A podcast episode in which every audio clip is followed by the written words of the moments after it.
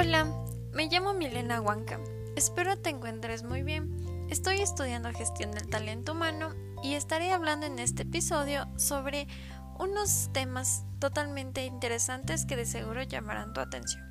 Estos son la cultura organizacional, la inserción de personal y cómo influye la cultura organizacional en el proceso de selección de personal. Empecemos por cultura organizacional. Según la licenciada Delaray Minsal y la magíster Judith Pérez, es la cultura organizacional la que define el comportamiento, la que motiva a sus integrantes y afecta la forma en que la organización procesa la información. Ellas aseguran que es la médula de la organización es la fuente invisible de la visión que adquiere su guía de acción.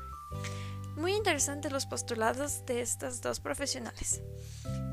Pero, en otras palabras, esto quiere decir que la cultura organizacional son un conjunto de múltiples costumbres, creencias y tradiciones que existen dentro de una empresa. El siguiente tema es inserción de personal.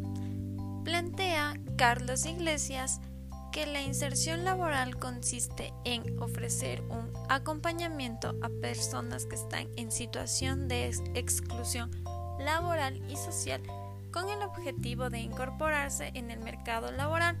La inserción laboral apuesta por la incorporación en el mercado de trabajo, puesto que considera que un trabajo permite a la persona acceder a la esfera económica de la sociedad.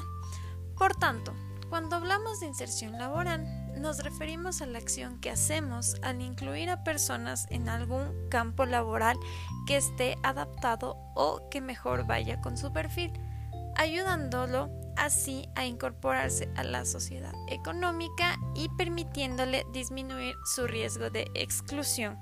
Nuestro último tema.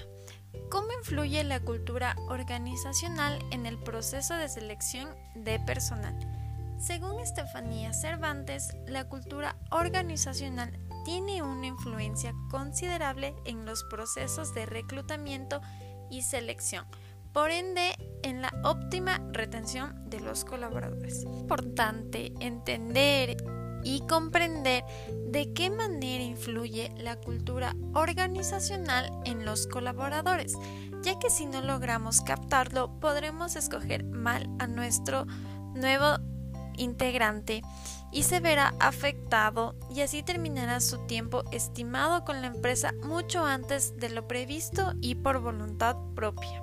Dicho estos temas, me surgió una pregunta que tiene que ver con la recopilación de todos estos conceptos, la cual es ¿Cuál es mi criterio acerca de tomar la cultura organizacional como factor decisivo para la contratación de personal?